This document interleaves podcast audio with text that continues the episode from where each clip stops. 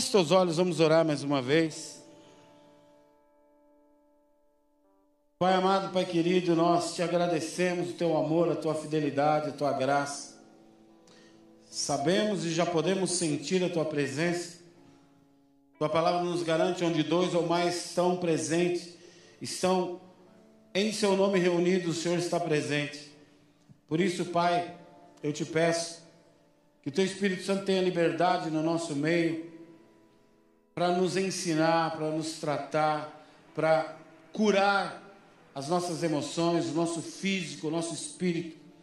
Pai, que o teu Espírito Santo passeie no nosso meio, trazendo conhecimento, trazendo, Senhor, transformação, renovação, em nome de Jesus. E que saiamos daqui nesta noite marcados e transformados pelo teu poder, em nome de Jesus.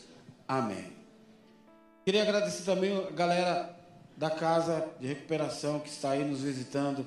Deus abençoe mais uma vez por estar conosco. Que o Senhor possa falar com vocês em nome de Jesus. Amém? Glória a Deus.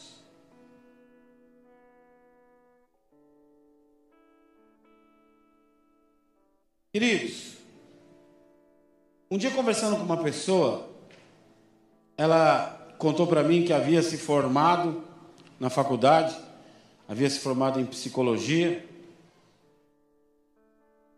e estava comemorando. Tudo bem, Mercedes? E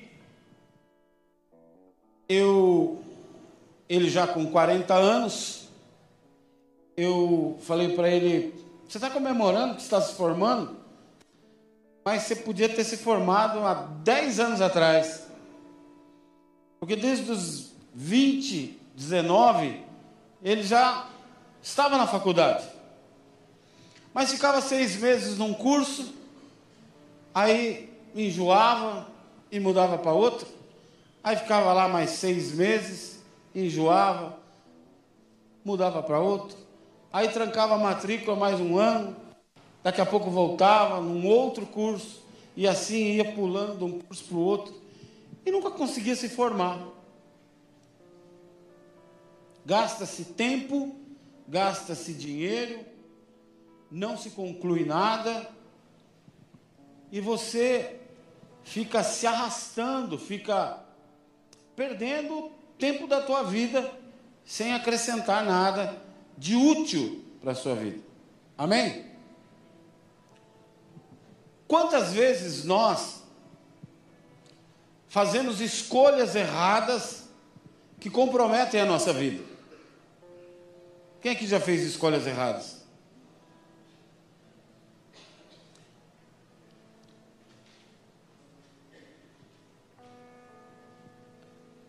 Tanto no nosso sucesso quanto no nosso fracasso, há um envolvimento direto ligado às nossas escolhas. Amém? A gente vê muito no meio cristão as pessoas colocando culpa das lutas no inimigo, no diabo. É claro que ele sempre vai entrar para bagunçar, mas nem sempre a culpa é dele. Muitas vezes nós estamos colhendo fruto daquilo que plantamos atrás. A Bíblia diz que o homem não é obrigado a plantar, mas quando planta, a colheita é obrigado. Você plantou banana, vai colher banana.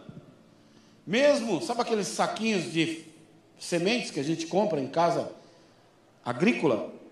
Mesmo que no dia de confeccionar aquilo, eles tenham errado e num saquinho de sementes de tomate colocaram sementes de berinjela não é porque está tomate que vai nascer tomate, vai nascer o que está lá dentro.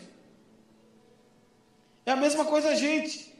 Não é porque você tem uma boa intenção, mas plantou coisa errada, você vai colher coisa errada. A sua intenção não vai fazer diferença. O que vai fazer diferença é o que você plantou. Amém? Quantas vezes escolhemos coisas erradas na nossa vida? Uma profissão, vive infeliz, vive chutando o cachorro. Chega no domingo, é um martírio, porque segunda-feira vai ter que ir para aquele trampo que você odeia. um curso de faculdade. Você não orou, escolheu o que era mais barato, escolheu qualquer coisa e agora está sofrendo. Vai se formar e não vai conseguir colocar aquilo em prática. Quer dizer, está gastando tempo e dinheiro em vão. O primeiro cigarro, primeiro baseado, qualquer viciado que você for conversar, ele vai falar para você: se eu tivesse negado o primeiro cigarro de maconha que eu fumei, eu não estaria onde eu estou, eu não teria vivido 10 anos de problema, 15 anos de problema, 20 internações, 8 internações, que acabou com a minha vida, acabou com a minha família, acabou com a minha vida profissional. Começa com uma alegria, começa com um nada a ver, não pega nada, eu só vou experimentar. É assim com o primeiro copo de cerveja, é assim com o primeiro baseado. Quem aqui é de anterior a 90?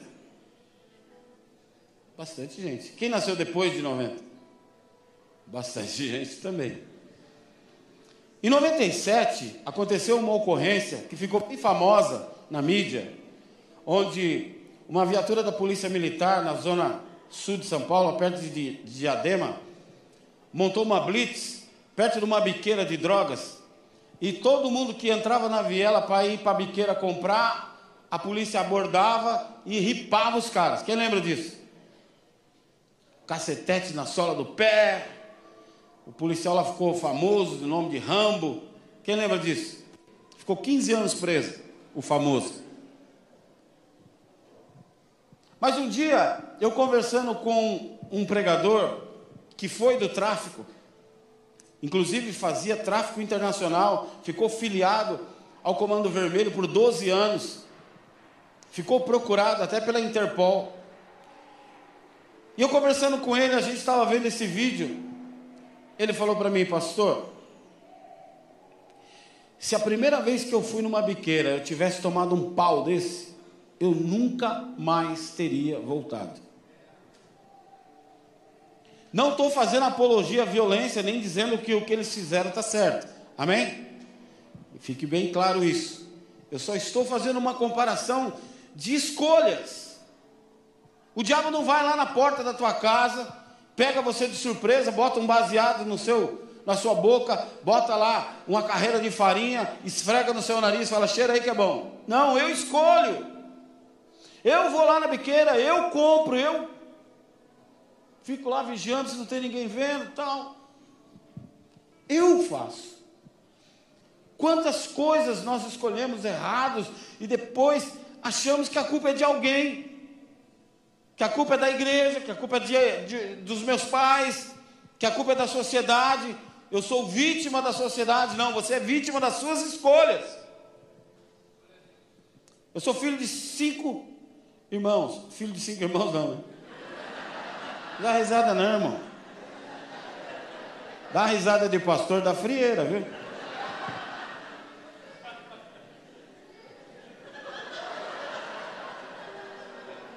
Você gostou? No altar ainda, olha. Meu Deus.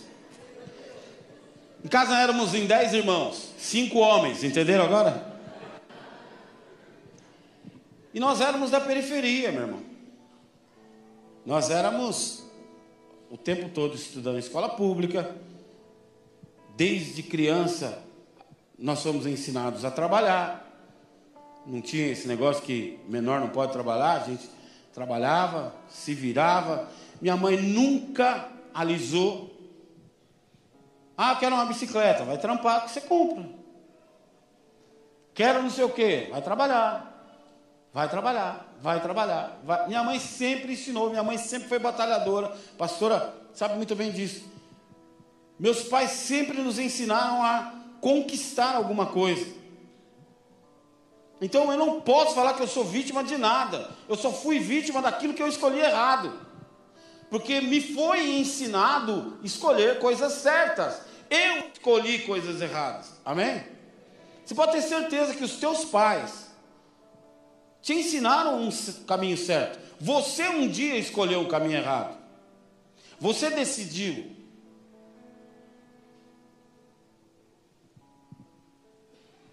Só que às vezes a gente acha que porque a gente se converteu, a gente não pode mais passar problema. Pastor, eu já me converti, eu já larguei as coisas erradas, por que, que eu ainda passo por isso? Porque muitas vezes você está colhendo frutos de coisas que você plantou lá atrás. Inclusive a sua conversão pode ser fruto da oração de alguém. Não é nem consequência da sua escolha. Depois que eu me converti, eu descobri que os meus bisavós eram cristãos. Que meu bisavô era tesoureiro da congregação. E talvez a minha vida tenha sido fruto de oração deles que nem sabiam que eu existia. Eu nem existia ainda, mas eles já oravam por mim. Amém? Então entenda o poder que há na sua oração, o poder que há nas tuas palavras de interceder pelos teus filhos, pelos seus netos, mesmo que eles ainda não existam, mesmo que você ainda não tenha nenhum filho. Mas as palavras ficam no mundo espiritual e são recolhidas ou por Deus ou pelo inimigo. Amém? Então ore e interceda mesmo que eu não veja a transformação dos meus filhos, é promessa de Deus e é nisso que eu creio. Mesmo que sejam velhinhos, vão viver a promessa de Deus, eu creio em nome de Jesus. Então, às vezes, eu, porque eu vivi uma conversão genuína, eu acho que eu não posso passar pelos percalços do caminho. Olha para Jesus. Olha quem ele era. E olha o que ele passou até que o propósito da vida dele na terra fosse cumprido. Foi humilhado, cuspido, apanhou, foi preso, foi traído, foi humilhado. Por que você acha que você seria poupado? Nós devemos vigiar constantemente a nossa vida. Às vezes as pessoas olham para nós e falam assim: ah, pastor, principalmente os meninos, ah, para o senhor, o senhor é fácil, né? O senhor é pastor. Eu não nasci pastor e quando me tornei pastor não foi colocado um chip na minha cabeça de pastor. Eu passo as mesmas privações que vocês, eu passo o mesmo perrengue que você, eu passo as mesmas lutas de tentação como todo homem. Se é que você me entende. Amém? Não é porque eu sou pastor que eu sou diferente. Eu tenho que vigiar. Eu tenho que, às vezes, olhar para misericórdia. E às vezes ela mesmo. Amor, vem para cá que tem um trem esquisito ali. Uma vez nós estávamos no shopping Tatuapé. A pastora falou assim: vem para cá, vem para cá. Eu falei, mas nós estava indo para lá. Ela falou, vem para cá. Eu falei, mas você falou que ia ver uma loja ali. Ela falou assim: olha aquela moça de vermelho. Eu falei, meu Deus, é melhor ir para cá. O que o Yudi falou aqui, ele aprendeu no livro lá que nós temos que dar valor para nossa mulher, meu irmão. A Bíblia coloca ela como nossa ajudadora inclusive para fugir da aparência do mal. Amém? Mulher benção, meu irmão. Um dia um irmão querendo pagar de super crente, fala assim, nossa pastor, tu não olho, hein? Estou orando, ungido, estou jejuando, ó, oh, só quero saber de Deus, não quero nem saber de mulher. Falei, Jovem, 20 anos, não quer saber de mulher? Que oração que esse cara está fazendo? Eu acho que ele recebeu a unção de Pedro, pescador de homens. Eu falei, não, isso eu não quero para mim não. Eu falei, irmão, você está muito abençoado, vai mais para lá, deixa eu. Eu sou meio carnal, eu sou meio. Deixa eu ficar sozinho aqui. Nós precisamos vigiar constantemente a nossa vida para que um dia, lá na frente, eu possa falar o que Paulo falou: combati o bom combate, encerrei a carreira e guardei a minha fé. Não foi fácil, é um combate, é uma guerra, eu combati. A Bíblia diz: aquele que vencer, darei a coroa da vida. Aquele que vencer é uma luta. Paulo também disse: Eu esmurro a minha carne todos os dias. É uma luta constante da carne contra o espírito. O que eu quero, eu não faço. E o que eu não quero, quando eu vejo, eu já fiz. Escolhas. A nossa vida é um castelo construído por escolhas. Pode ser um castelo de pedras sólidas, resistente, ou um castelo de areia. É nós que construímos. A Bíblia nos conta a história de um homem chamado Sansão, que toda a criançada do ministério infantil já ouviu. Um homem forte, que tinha força nos seus cabelos. Quem cortou o cabelo de Sansão? Dalila? Vamos ver. Fala para quem está do lado assim, precisa ler a Bíblia. A Bíblia nos conta a história de Sansão, um homem que foi separado para Deus desde o ventre da mãe, onde os pais, um casal de Deus, ora e intercede para que seja um jovem, uma criança, um menino de Deus. E assim fazem uma aliança com Deus, entregando ele a Deus e fazem com Deus um voto de Nazireu. Era um voto feito pelo povo judeu com Deus, entregando alguém a Deus, consagrando alguém totalmente a Deus. Então esse homem não podia cortar os cabelos, não podia raspar a barba, não podia beber bebidas alcoólicas, não podia tocar em mortos, não podia tocar em coisas profanas e só poderia se casar com alguém da tribo. Amém? Porém, Sansão prefere viver uma vida segundo o seu entendimento, segundo o que ele acha melhor para ele, segundo o que agrada a forma dele de viver, ainda que para isso ele tenha que pagar um alto preço. Você pode escolher o caminho que você quiser. Mas a pergunta que eu te faço é: você está disposto a pagar o preço que vai ser cobrado por isso? Porque vai ser. Vai ser cobrado, de alguma forma. Há até uma, um jargão que é falado, né? A, a, a fatura vai chegar. Ela vai chegar. A gente vai ter que pagar pelas nossas escolhas. Então, cuidado com as escolhas que você faz. Abra a Bíblia de vocês no livro de Juízes, capítulo 16, verso 1.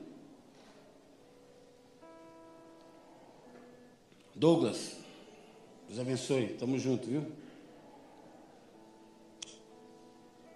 Certa vez, Sansão foi a Gaza, viu ali uma prostituta e passou a noite com ela. Disseram ao povo de Gaza: Sansão está aqui. Porque Gaza era uma cidade dos filisteus, que eram inimigos do povo de Deus. Sansão estando lá, sendo ele um judeu, ficaram com medo. Sansão está aí. Então ficaram à espera dele a noite toda, junto à porta da cidade. Não se moveram a noite inteira, dizendo: Ao amanhecer o mataremos. Sansão, porém, ficou deitado só até a meia-noite. Levantou-se, agarrou firme a porta da cidade, juntamente com os dois batentes, e os arrancou, com tranca e tudo. Você já assistiu o filme que tem castelo? Você viu aquela porta principal que tem para a entrada? É essa porta que Sansão arrancou, com batente e tudo, botou nas costas e levou para o monte arrancou com tranca e tudo, pôs tudo nos ombros e levou ao to topo da coluna, onde fica de frente ao Monte Hebron. Depois dessas coisas, ele se apaixonou por uma mulher do vale de Sorek, chamada Dalila, o maior nome da Bíblia. Dalila. Eu não aguento, desculpa. É mais forte que eu. Os líderes dos filisteus foram dizer a ela: Veja se você consegue induzi-lo para que o amarremos e o subjuguemos. Cada um de nós dará a você 13 quilos de prata. Disse, pois, Dalila a Sansão: Conte-me, por favor, de onde vem a sua grande força e como eu posso e como pode ser amarrado e subjugado. Respondeu-lhe Sansão: Se alguém amarrar-me com sete tiras de couro ainda úmidas, ficarei tão fraco quanto qualquer outro homem. Então os líderes dos filisteus trouxeram a ela sete tiras de couro ainda úmidas. Dalila o amarrou com elas. Tendo os homens escondido num quarto ao lado, ela os chamou, dizendo: Sansão, os filisteus estão te atacando. Mas ele arrebentou as tiras de couro como se fossem fio de estopa que chega perto do fogo. Assim não se descobriu de onde vinha a sua força. Disse Dalila a Sansão: Você me fez de boba, mentiu para mim, e agora conte-me, por favor, como você pode ser amarrado. Ele disse: Me amarrem firmemente com cordas que nunca foram usadas. Ficarei tão fraco quanto qualquer outro homem. Dalila o amarrou com cordas novas. Depois, os homens escondidos no quarto ficaram ao lado e ela o chamou novamente: Sansão, os filisteus estão te atacando. Mas ele arrebentou as cordas de seus braços como se fossem uma linha. Disse Dalila a Sansão: Até agora você me fez de boba. Mentiu para mim. Diga como você pode ser amarrado. E ele respondeu: Se você tecer um pano as sete tranças da minha cabeça e prender a uma lançadeira, ficarei tão fraco quanto qualquer outro homem. Quando ele dormia, Dalila teceu as sete tranças da sua cabeça num pano, prendeu com uma lançadeira e novamente ela o chamou: Sansão, os filisteus estão vindo sobre você. Ele despertou do sono, arrancou a lançadeira e o tear, junto com os fios do tear, e então ela disse: Como você pode dizer que me ama? Se não confia em mim. Essa é a terceira vez que você me faz de boba. Então, contou o segredo da sua grande força. Importunando-a, importunando-o o tempo todo, ela o esgotava dia após dia, ficando ele a ponto de morrer. Por isso, ele lhe contou o segredo. Jamais se passou navalha na minha cabeça, disse ele, pois sou nazireu, desde o ventre materno. Se fosse raspado o cabelo da minha cabeça, a minha força se afastaria de mim e eu ficaria tão fraco quanto qualquer outro homem. Quando Dalila viu que Sansão lhe tinha contado todo o segredo, enviou esta mensagem aos líderes dos filisteus: Subam mais esta vez, pois ele me contou todo o segredo. Os líderes dos filisteus voltaram a ela, levando a prata. Fazendo-o dormir no seu colo, ela chamou um homem que cortou os cabelos de Sansão. Não foi Dalila, foi um homem. Amém? Os filisteus estão te atacando, ela disse a ele. Ele acordou do sono e pensou: sairei mais uma vez como antes e me livrarei deles. Mas não sabia que o Senhor o tinha deixado. Aqui talvez, queridos, esteja a frase mais deprimente e mais triste da Bíblia. E o Senhor havia deixado Sansão. Algumas versões está assim: ele não percebeu que o espírito do Senhor já tinha, já tinha o abandonado. E continua. Os filisteus o prenderam, furaram seus olhos, o levaram para Gaza, prenderam-no com algemas de bronze e o puseram a girar um moinho na prisão. Mas logo o cabelo da cabeça de Sansão voltou a crescer. Queridos, um dia eu tive essa sensação de que o Espírito do Senhor havia ido embora. Um dia eu ajoelhei no quarto da minha casa para orar e senti um vazio tão grande, um vazio tão. uma, uma solidão tão grande, uma sensação de que aquilo que eu balbuciava, aquilo que eu orava, não saía dali do quarto, que ninguém estava ouvindo. Que desespero, meu irmão. De falar, Deus, onde você está?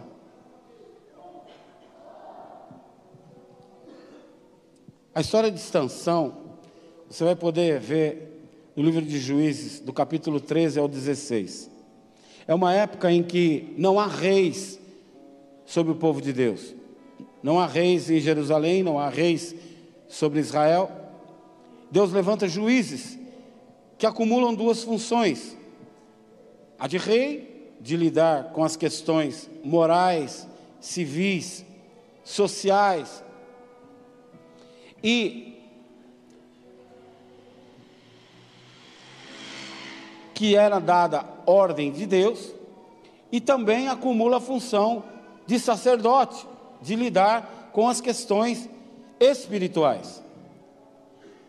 Sansão foi o único juiz, o único governante que não precisou montar um exército, porque ele sozinho era um exército. Ele sozinho destruía todo exército que se levantasse contra eles. Porém, ele é destruído por ele mesmo, pelas suas escolhas. Quantas vezes nós achamos fortes em algumas áreas, nos achamos capazes, nos achamos intocáveis, nos achamos que ali nós nunca vamos errar, que ali nós nunca vamos cair. E é justamente ali que a gente cai. Porque confiamos na força do nosso braço, na nossa capacidade, na nossa competência. Por isso Paulo fala: quando eu sou fraco é que eu sou forte. Porque quando eu admito a minha fraqueza, eu admito também a minha dependência de Deus. Senhor, aqui eu não consigo, aqui eu não faço, aqui eu não posso, me ajuda. Amém?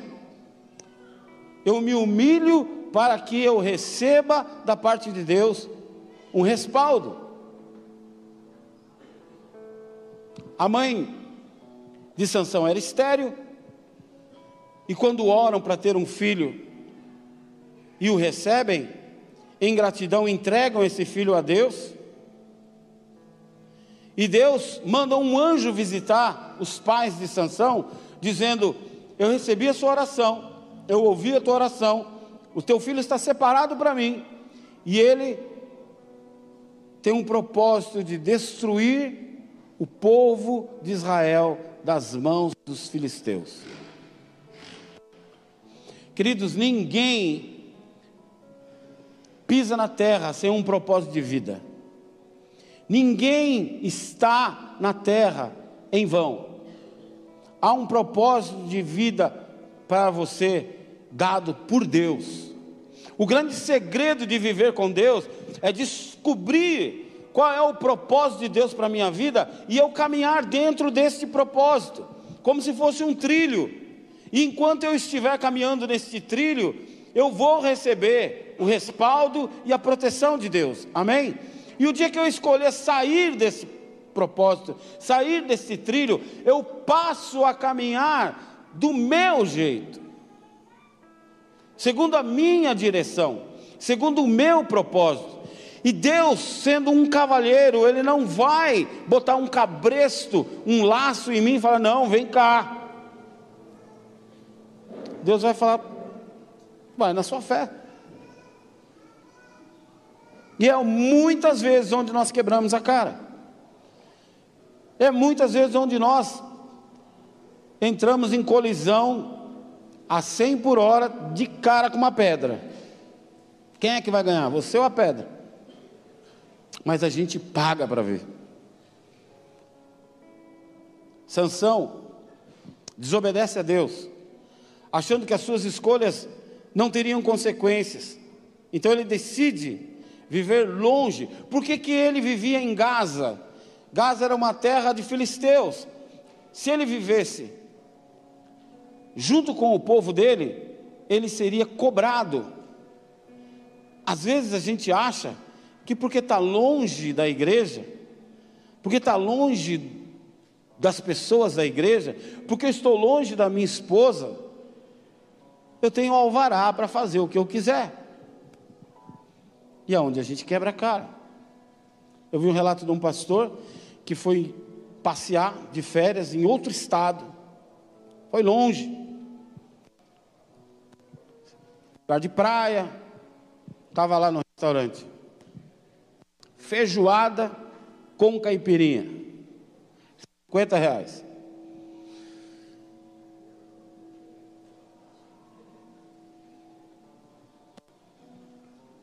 Sentou na mesinha, um pagodinho rolando.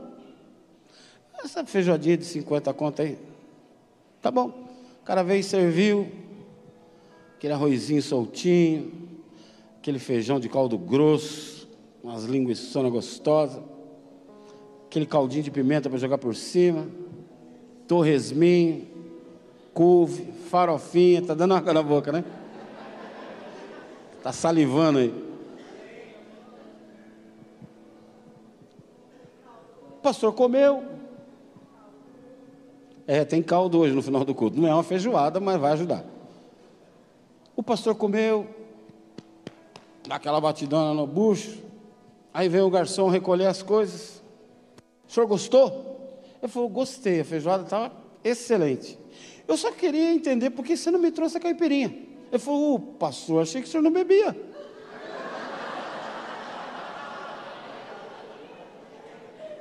Mas o senhor quer, eu pego lá. Falei, não, não, não, só fiz uma pergunta.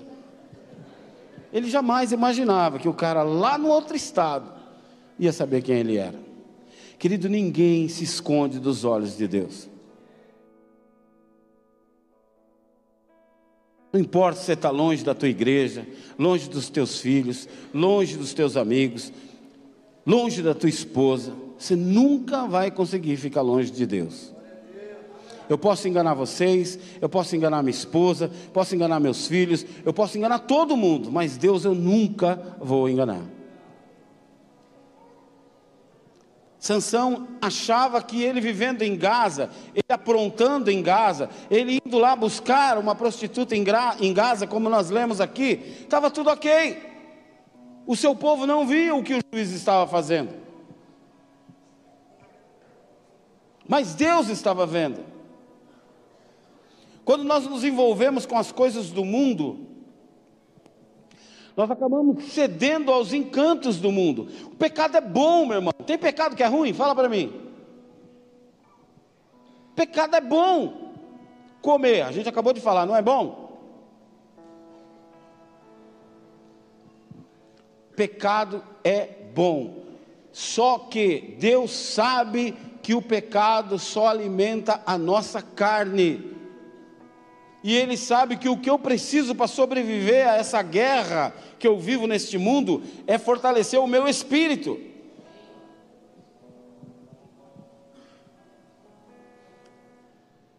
O que é falado na palavra? O espírito está pronto, mas a carne é fraca. Por quê? Porque o que eu mais alimento é o que vai prevalecer. Nós quando cedemos ao pecado, a Bíblia diz que nós nos tornamos escravos do pecado. Queremos muitas vezes estar longe da igreja, porque eu acho que eu posso fazer o que eu quiser longe da igreja. Mas eu nunca vou ficar longe de Deus. Paulo adverte dizendo: Não se conformem com este mundo, mas renovem a sua mente. É muito importante anotar a palavra, porque quando você vai depois estudar essa palavra mais profundamente na sua casa, Deus começa novamente a falar com você. Deus traz revelações pessoais. Deus fala pessoalmente com você, especificamente com você, e começa a trazer coisas que vão despertar no teu espírito e você vai falar: puxa, que maravilha! E você começa a mergulhar naquilo e buscar aquilo. Por isso ele fala: renovem a sua mente. Assim como nós fazemos com um computador ou com o nosso celular, quando você restaura, renova, você faz o que? Faz ele voltar ao original. Faz ele voltar conforme o fabricante mandou. É isso que Deus espera de nós. Que nós renovemos a nossa mente voltando às nossas origens aquilo que ele fez para nós e não aquilo que o mundo colocou na nossa mente. Porque quem tem aí 20 anos, 30 anos, 50 anos, 80 anos, são 80 anos de vírus. São 40 anos de informação distorcida, tentando reger a nossa vida, tentando dizer para nós o que é certo e o que é errado, tentando falar para nós que tipo de roupa eu devo vestir, que tipo de costume eu devo ter, que tipo de música eu devo ouvir. Amém? Somos doutrinados o tempo todo. Por isso, para fugir dessa doutrinação mundana, eu preciso renovar a minha mente periodicamente. Amém? E como é que eu faço para aprender como funciona um aparelho? Eu vou no manual de instrução. Esse aqui é o nosso manual de instrução. Em vez de você buscar uma autoajuda, busque ajuda do alto. Não sou contra psicólogos, psiquiatras, médicos, todos são necessários a nós. Amém? Mas ninguém está acima de Deus. Ninguém. Eu preciso sim cuidar da minha saúde, eu preciso sim cuidar do meu físico, eu sou o templo do Espírito Santo e eu preciso preparar esse templo para receber o Espírito Santo, amém? Mas eu preciso mergulhar nas coisas de Deus e descobrir o que Deus quer para a minha vida. O que Deus quer comigo e através de mim. Amém? Que são coisas diferentes. Temos que periodicamente buscar o padrão, buscar a origem, buscar a raiz, os primórdios, os princípios, os alicerces que Deus criou para o homem. Amém? Você lembra que eu falei no começo de nós distorcermos as posições a mulher tem que orar? Não, quem tem que orar sou eu. A mulher que tem que ler a Bíblia? Não, quem tem que ler a Bíblia sou eu. Se ela quer ser uma mulher maravilhosa na presença de Deus, e orar, e jejuar, e ler a Bíblia, glória a Deus. Mas é minha obrigação. Para ela é opção, por incrível que pareça, é o que a Bíblia diz. E eu fui chamado para ser sacerdote. É uma ordenança. Olhe para um homem que está do seu lado aí. Fala assim: ouviu aí, varão? Deixa de ser pamonha. Vai orar. Vai jejuar. E vai ler a Bíblia.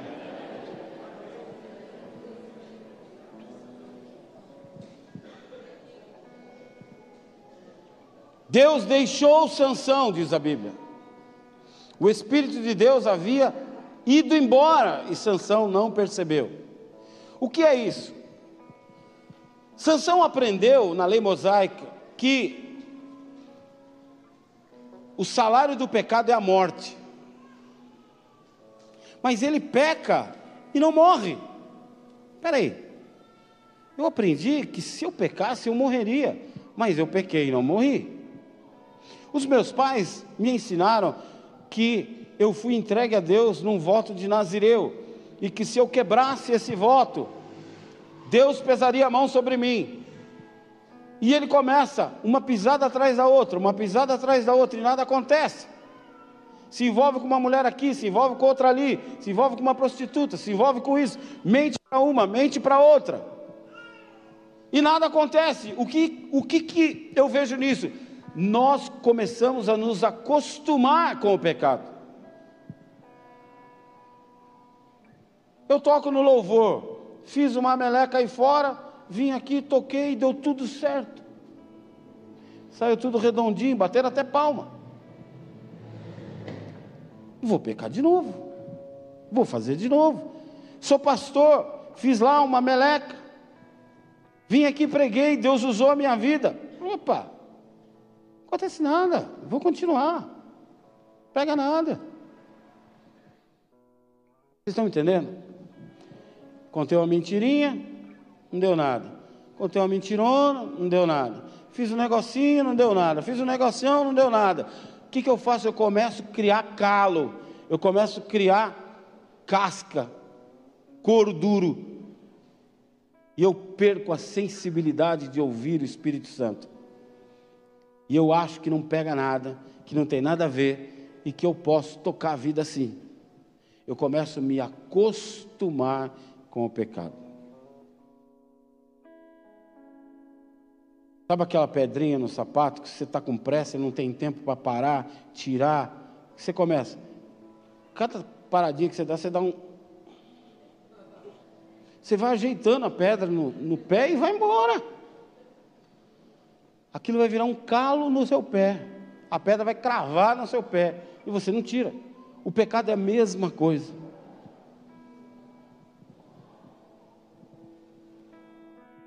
A gente vai levando, vai levando, vai levando, até que você esquece. A Bíblia diz que Sansão não percebeu que o espírito já tinha ido embora.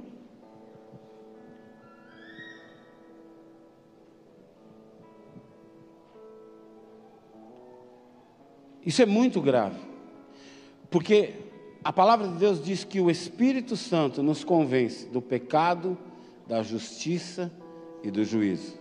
Mas se eu já fiquei tão calejado a ponto de não perceber nem a presença e nem a ausência, eu vou tocar do meu jeito. Amém? Eu vou tocar do meu jeito. O Espírito Santo vai falar comigo, mas eu não vou ouvir. Porque existe uma grande diferença entre ouvir e escutar. Muita gente sai do culto no domingo, mas se você perguntar para ele na segunda-feira de manhã, o que, que o pastor pregou ontem? Ih, rapaz, foi um negócio da Bíblia lá. Foi bem assim, mas não, não lembro não.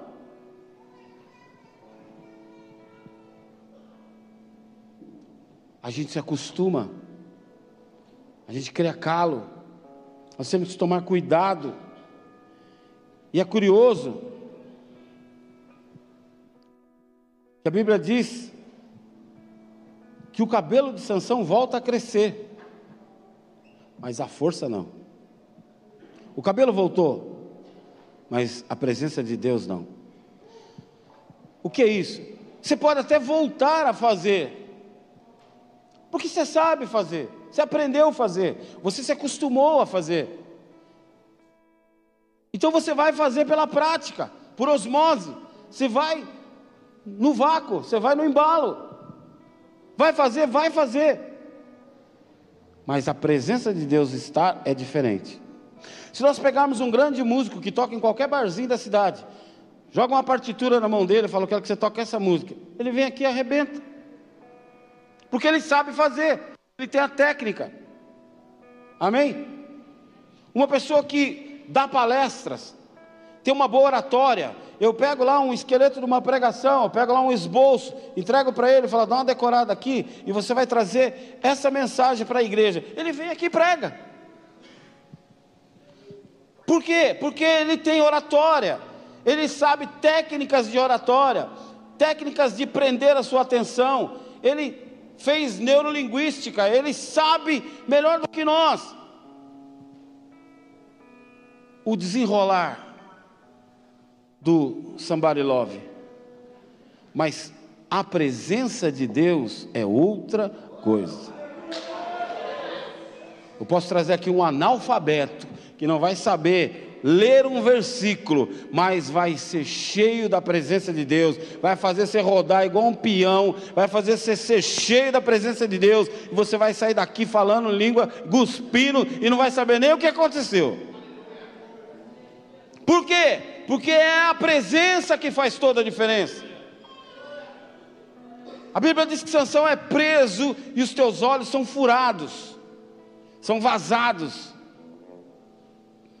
Sabe o que o diabo quer? Roubar a tua visão, roubar a visão do reino da tua vida, roubar a visão daquilo que Deus tem para a tua família, aquilo que Deus tem para a tua casa, aquilo que Deus tem para o seu casamento, aquilo que Deus tem para a sua vida financeira, aquilo que Deus tem para a sua cidade, aquilo que Deus tem para a sua família. Então ele te envolve numa rede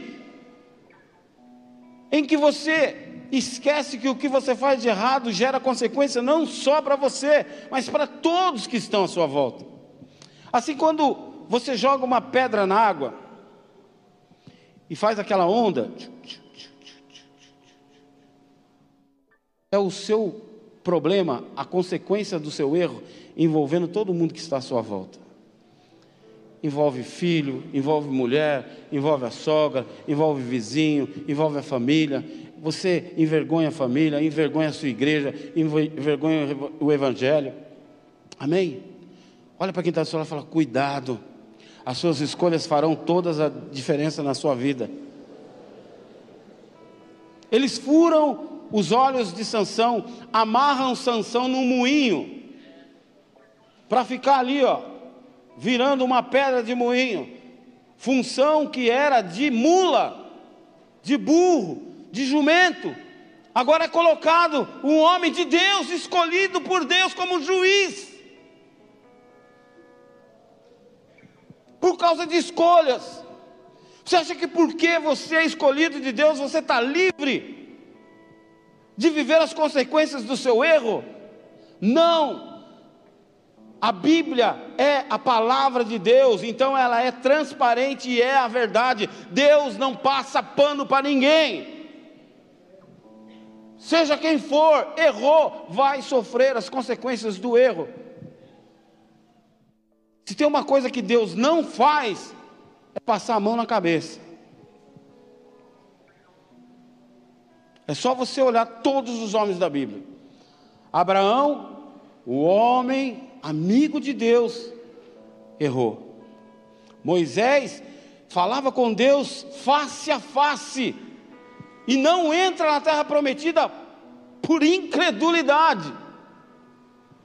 Davi, o homem segundo o coração de Deus, se transforma num adúltero e num assassino. Judas, escolhido pelo próprio Jesus, trai o próprio Jesus. Deus não passa pano para ninguém. Não pense que Ele vai passar pano para você. O seu pecado vai ser exposto. Então, se converta, se arrependa e peça perdão enquanto há tempo. Porque a Bíblia diz que Sansão foi amarrado no moinho, cego.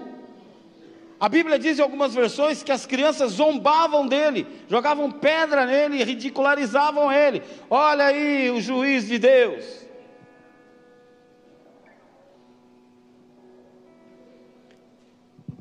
Mas fala para quem está do seu lado assim: se houver sinceridade no seu coração, Deus sempre, sempre dará um escape. Queridos, preparam um jantar os líderes filisteus. Qual era o propósito da vida de Sansão? Libertar Israel das mãos dos filisteus. Amém? Esse era o propósito da vida dele. Amarram Sansão nos pilares do palácio. Se reúnem todos os líderes filisteus para comemorarem a derrota de Deus. E começam comemorar, regado lá a vinho, a glutonaria, e começam a zombar de Deus. Sansão não vê, ele está cego, mas ele percebe aquilo. E ele percebe que aquilo é culpa dele. Ele percebe que aquilo é consequência do seu erro, da sua escolha. Então ele se arrepende, ele chora, ele clama a presença de Deus e fala: Senhor, me dá mais uma chance de cumprir o meu chamado. Me dá mais uma chance de cumprir o propósito que o Senhor me criou para cumprir. Talvez o Espírito Santo, isso eu estou conjecturando, talvez o Espírito Santo falou o coração de Sansão, mas você vai morrer. Se eu te der força novamente, você vai ter que ser sacrificado.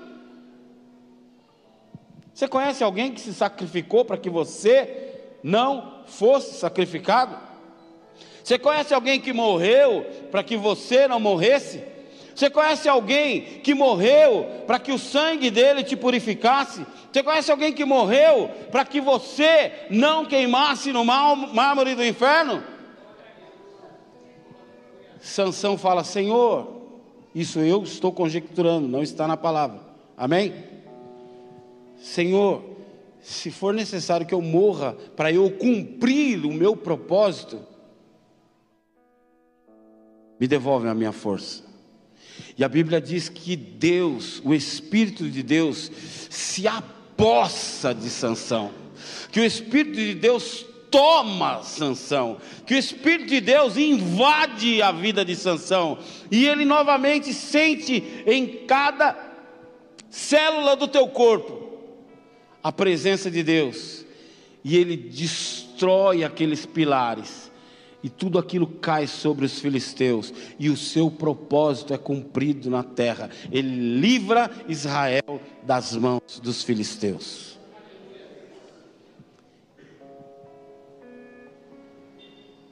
Querido, será que eu vou ter que sacrificar a minha vida para cumprir o meu propósito na terra? Será que Deus vai ter que te arrumar uma baleia para te engolir? Está me entendendo? Será que Deus vai ter que arrumar um Judas para você? Feche os teus olhos. Hoje é dia de Santa Ceia, onde a palavra de Deus, lá em 1 Coríntios, capítulo 11, Jesus fala: examine-se, pois, o homem a si mesmo. Querido, examine as suas atitudes, suas escolhas, onde elas têm te levado, onde elas têm te colocado, onde elas têm, o que você tem colhido, se o que você tem colhido não tem te agradado, muda o que você tem plantado. Porque se você não mudar o que você está semeando, você vai continuar colhendo o que você está colhendo. Há um propósito de Deus para a tua vida. Talvez seja uma alma, talvez seja uma cidade, talvez seja uma nação. Eu não sei o que Deus tem para você, mas só há uma forma de você descobrir ficando na presença do Senhor, buscando a presença do Espírito Santo, se enchendo todos os dias daquilo que Deus tem para você.